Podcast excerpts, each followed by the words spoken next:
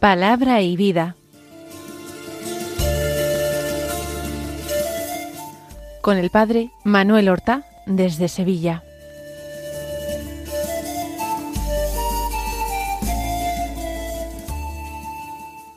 En el nombre del Padre y del Hijo y del Espíritu Santo. Amén. Alabados sean Jesús y María. Muy buenos días, queridos amigos, oyentes de Radio María y seguidores del programa Palabra y Vida. Hoy es el martes de la vigésimo sexta semana del tiempo ordinario. Este martes es 3 de octubre.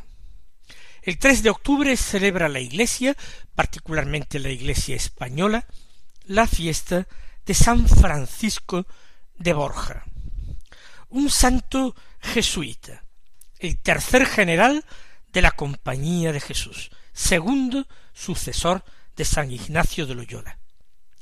Había nacido en 1510, por tanto era por lo menos unos dieciocho o diecinueve años más joven que San Ignacio de Loyola.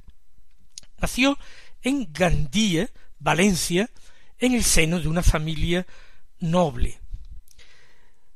Llegó a ser eh, caballerizo de la emperatriz Isabel, Isabel de Portugal, esposa de Carlos I de España, quinto emperador de Alemania, y hombre de confianza de éste.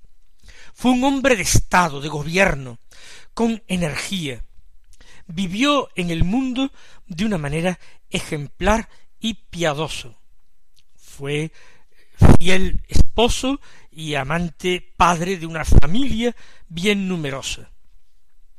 Nombrado virrey de Cataluña, tuvo que enfrentarse a decisiones difíciles para reprimir algunas sublevaciones duque de Gandía, marqués de Lombay, acompañó el féretro de la emperatriz Isabel desde el lugar de su muerte hasta Granada, donde en la capilla real de la catedral iba a encontrar sepultura. Parece que al llegar tuvo que dar fe de la identidad de aquel cadáver que transportó a lo largo de toda la meseta castellana y que la vista de aquel cadáver en plena corrupción fue el, el grano de arena que le llevó a despreciar las vanidades del mundo y abrazar la vida religiosa. De hecho, estaba casado y sólo en 1546, cuando ya viudo y indeciso en un primer momento entre los franciscanos y los jesuitas se decidió por los segundos. Él tenía algunas tías, monjas clarisas, y estaba muy dentro del círculo espiritual franciscano de Gandía. Pero se inclinó por la compañía de Jesús, porque sabía que en cualquier otra orden religiosa, entrando en vida religiosa iba a ser colmado de honores, seguramente por influencia del emperador, hecho seguramente cardenal en poco tiempo. En la compañía de Jesús tenía la certeza de que esto no se podría hacer porque en la compañía de Jesús los, los, los profesos emiten unos votos privados por los que renuncian a recibir ningún tipo de dignidades, obispados, cardenalatos o canonjías de cualquier tipo entrado en la compañía de Jesús, fue recibido por San Ignacio de Loyola en persona, fue algo que causó gran revuelo en la sociedad española de su época, porque era un hombre de extraordinario poder y confianza del emperador. Se distinguió por su pobreza y su humildad. Él buscó realmente el último puesto en la casa de Dios y no quiso acordarse de sus pasadas grandezas fue también un hombre muy espiritual, con grandes inclinaciones contemplativas, un hombre de oración y también de mucha penitencia, enamorado de la pasión de Cristo. tuvo que ser moderado en sus deseos de penitencia por el mismo San Ignacio de Loyola. Fue elegido, como hemos dicho, superior general de la Compañía de Jesús, y durante su generalato ésta se difundió extraordinariamente, fundando infinidad de colegios, no sólo en grandes ciudades, sino en pequeñas poblaciones. Además, impulsó el trabajo misionero de la compañía. Murió santamente el primero de octubre del año 1572. Vamos a escuchar la palabra de Dios que se proclama en la liturgia de la misa del día. Como primera lectura seguimos eh, teniendo al profeta Zacarías, concretamente hoy del capítulo octavo, los versículos veinte al veintitrés que dicen así. Esto dice el Señor del universo, vendrán igualmente pueblos y habitantes de grandes ciudades, e irán los habitantes de una y dirán a los de la otra, subamos a aplacar al Señor. Yo también iré a contemplar al Señor del universo. Y vendrán pueblos numerosos, llegarán poderosas naciones, buscando al Señor del universo en Jerusalén y queriendo aplacar al Señor. Esto dice el Señor del universo. En aquellos días diez hombres de lenguas distintas de entre las naciones se agarrarán al manto de un judío diciendo queremos ir con vosotros, pues hemos oído que Dios está con vosotros. Ya hemos dicho que la profecía de Zacarías, al menos esta primera parte de su profecía, está muy impregnada de esta convicción forjada en el pueblo de Israel durante su exilio en Babilonia, de que el Dios al que dan culto, Yahvé, no es un Dios local, no es simplemente el Dios de un pueblo, de una nación, sea grande o pequeña.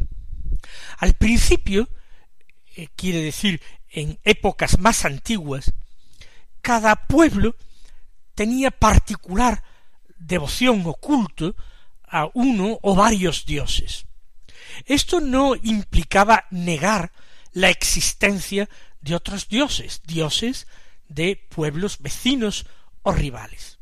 Lo que ocurre es que la obligación de dar culto a uno que se había revelado a ese pueblo no excluía la existencia, la acción o el poder de otros dioses. Ciertamente para los judíos cautivos en Babilonia fue una permanente tentación considerar los dioses babilonios, pensando o sospechando si esos dioses de Babilonia no serían más poderosos que Yahvé, el Dios propio. Por supuesto, habría algunos apóstatas que abandonarían la religión de sus padres, de sus antepasados, para abrazar la religión de los dioses babilonios. Sin embargo, la obra extraordinaria de los doctores de la ley, de los escribas, de los estudiosos de la ley, que es el único patrimonio espiritual que ellos pueden conservar en el destierro, una vez que el templo ha sido destruido, que Jerusalén está muy lejos y que la monarquía ha sido derrocada, no estando ya ningún sucesor, ningún heredero de David en el trono de Judá. Lo único que conservan es la ley. Los escribas, los doctores de la ley, los rabinos, todo es lo mismo, se esfuerzan por interiorizar esta ley y enseñarla al pueblo. Y aquí es donde va surgiendo la convicción de que Yahvé no es el Dios de este pueblo vencido, humillado y desterrado, sino que es el único Dios verdadero, y que esos imponentes dioses babilonias, cuyas magníficas estatuas, cuyos soberbios templos conocen, contemplan y aun visitan los judíos en el destierro, son nada, son puras imágenes, hechas de piedra o de madera o de metal, son pura obra de manos humanas, pero que no pueden hacer nada, no tienen poder. El Dios de Israel es el único que existe, y es por tanto poderoso, Él es la fuente de toda bondad. Y si los israelitas, si los judíos son humillados en este momento histórico del destierro, no se debe a que los dioses de Babilonia sean más poderosos que él, sino que él ha decidido castigar al pueblo por sus pecados, por sus infidelidades. Por eso ha permitido el destierro, para purificar a su pueblo con ese pan de aflicción que supone el destierro. Aquí de esta fuente espiritual bebe el profeta Zacarías. Pero Zacarías entrevé un porvenir mucho mejor. Él conoce las primicias del regreso del destierro, un primer asentamiento de los desterrados, una generación que no había nacido ya en la patria de los antepasados, y que se enfrenta a numerosísimas dificultades al comenzar a vivir en una tierra que no les es conocida, donde habitan los descendientes de antepasados suyos que se quedaron en la tierra, eh, campesinos eh, y algunos pequeños artesanos que fueron dejados en, en la tierra. Fue desterrado sobre todo eh, las clases altas, la nobleza, los soldados, los sacerdotes, todos los intelectuales, propietarios y nobles. Esa generación, por tanto, tiene dificultades en adaptarse a la tierra, en empezar a pensar a lo grande, a reconstruir el templo, con la incomprensión o la oposición de los que se habían quedado allí. Pero Zacarías alienta y dice en nombre del Señor del universo, que es así como llama a Yahvé una y otra vez, para ver así su supremacía sobre eh, todo el mundo. Eh, el Dios del universo es también Dios de los babilonios, como Dios de los persas, es el Dios del mundo. Pues esto lo dice, que vendrán igualmente pueblos y habitantes de grandes ciudades es decir, en un ámbito universal se va a ir transmitiendo una noticia extraordinaria. Los habitantes de una ciudad dirán a los habitantes de otra ciudad subamos a aplacar al Señor. Yo también iré a contemplar al Señor del universo. Aplacar, ¿qué significa? Ofrecer sacrificios de comunión, ofrecer sacrificios expiatorios por los pecados y para los israelitas esos sacrificios solamente podían ofrecerse y presentarse en el templo de Jerusalén. Es urgente reconstruirlo. Más aún, se augura un tiempo en que de todas las naciones van a ir a Israel y a Jerusalén a dar culto a Dios, a ofrecer sacrificios allí. Va a ser una noticia. Queremos subir a aplacar al Dios del universo en Jerusalén queremos ir a contemplar el Señor del universo. Porque en el templo santo de Jerusalén habita la gloria de Dios, está su presencia viva, su presencia real allí. Allí el Señor del universo escucha las oraciones de los hombres, incluso las oraciones de los extranjeros, porque Él es también el Dios de los extranjeros, ¿eh? el Dios del universo. Por tanto, en el futuro va a haber este movimiento de ida a Jerusalén, que indudablemente será glorioso para Israel, de ser pueblo humillado a ser pueblo buscado, pueblo término de peregrinaciones. Sigue diciendo, vendrán pueblos numerosos, llegarán poderosas naciones buscando al Señor del universo en Jerusalén, queriendo aplacar al Señor. Como ven, es la idea que les acabo de explicar repetida muchas veces. Un porvenir extraordinario. Y todo esto justifica, y más que justifica, la reconstrucción del templo de Jerusalén. Es importante, es decisivo e incluso urgente hacerlo, porque este nuevo templo va a tener una gloria extraordinaria. Va a tener según el profeta, según Dios que se expresa a través del profeta, visita de numerosísimos pueblos, de numerosísimas lenguas que van allí a ir a dar culto y a reconocer que sus propios dioses son nada, son mentira, y que el único Dios verdadero es el de Israel. Esto dice el Señor del universo. En aquellos días diez hombres de lenguas distintas de entre las naciones se agarrarán al manto de un judío diciendo queremos ir con vosotros, pues hemos oído que Dios está con vosotros.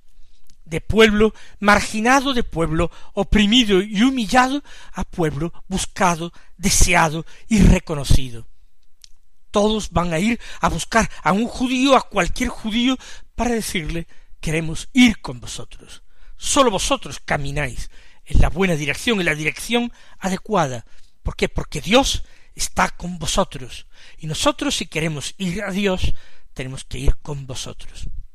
De esta manera, los cristianos ya en esta profecía de Zacarías contemplamos los tiempos del Mesías, la universalidad de la salvación abierta a todas las gentes. También nosotros, herederos espirituales de Israel, damos gracias al Señor por nuestros antepasados en la fe y pedimos fervientemente su conversión.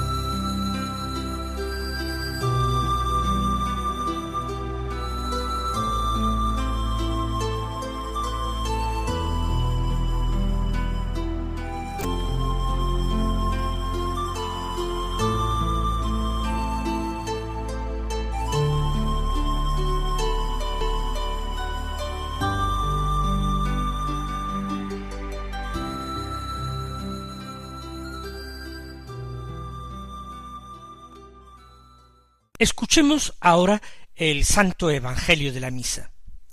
Es de San Lucas, capítulo nueve, versículos cincuenta y uno al cincuenta y seis, que dicen así Cuando se contemplaron los días en que iba a ser llevado al cielo, Jesús tomó la decisión de ir a Jerusalén, y envió mensajeros delante de él, puestos en camino, entraron en una aldea de samaritanos para hacer los preparativos. Pero no los recibieron, porque su aspecto era el de uno que caminaba hacia Jerusalén. Al ver esto, Santiago y Juan, discípulos suyos, le dijeron Señor, ¿quieres que digamos que baje fuego del cielo que acabe con ellos? Él se volvió y los regañó, y se encaminaron hacia otra aldea. Narra el evangelista San Lucas un episodio ocurrido en esa larga marcha hacia Jerusalén. Aparentemente una anécdota sin más, pero que encierra una gran enseñanza. En primer lugar, nos llama la atención cómo el Evangelio de San Lucas tan pronto estamos en el capítulo nueve, plantea ya la decisión de Jesús de ir a Jerusalén para entregar su vida en la cruz. Aunque esto último no lo haya revelado todavía a sus discípulos, él ya tiene en el ánimo subir a Jerusalén para entregar su vida. Para el evangelista San Lucas existe propiamente sólo un viaje hacia Jerusalén en el Evangelio. El evangelista San Lucas presenta solamente a Jesús yendo en una ocasión a Jerusalén a celebrar la Pascua. Nosotros conocemos por los otros evangelios como Jesús subió al menos dos o tres veces durante su vida pública a Jerusalén. A lo largo de todo el resto del Evangelio, a partir del final de este capítulo noveno, hasta los episodios de su pasión y su muerte, todo se presenta en el camino hacia Jerusalén.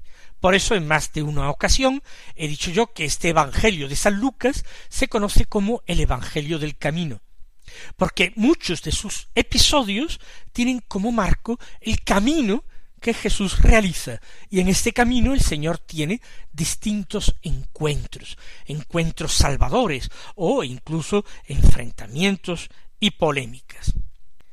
Dice San Lucas que cuando se completaron los días en que iba a ser llevado al cielo.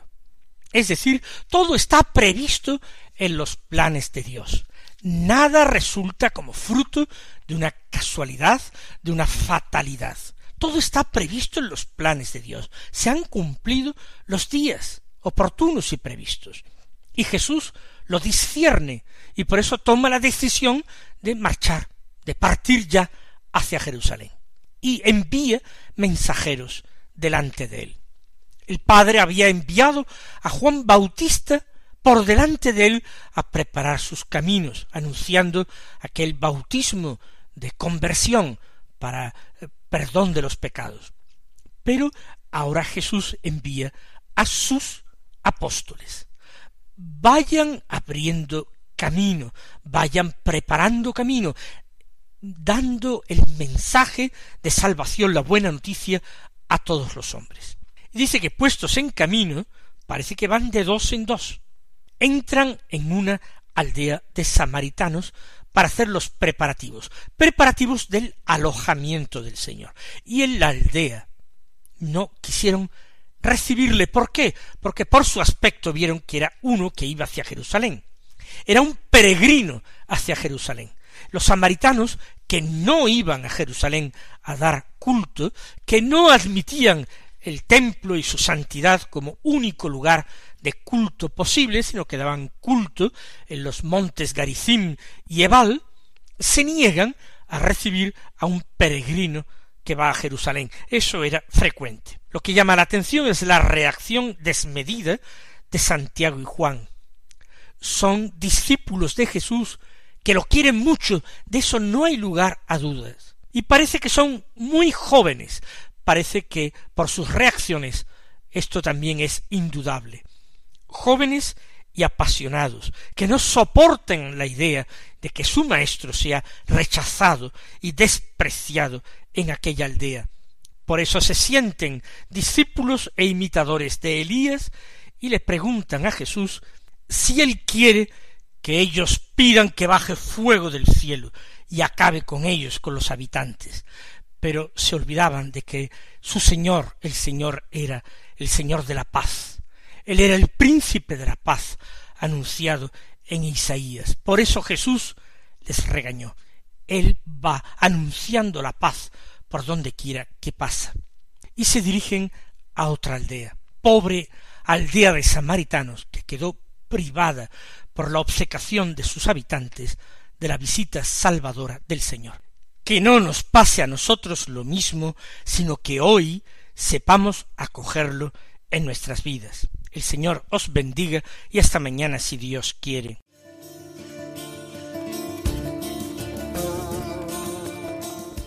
Han escuchado en Radio María Palabra y Vida, un programa que dirige el Padre Manuel.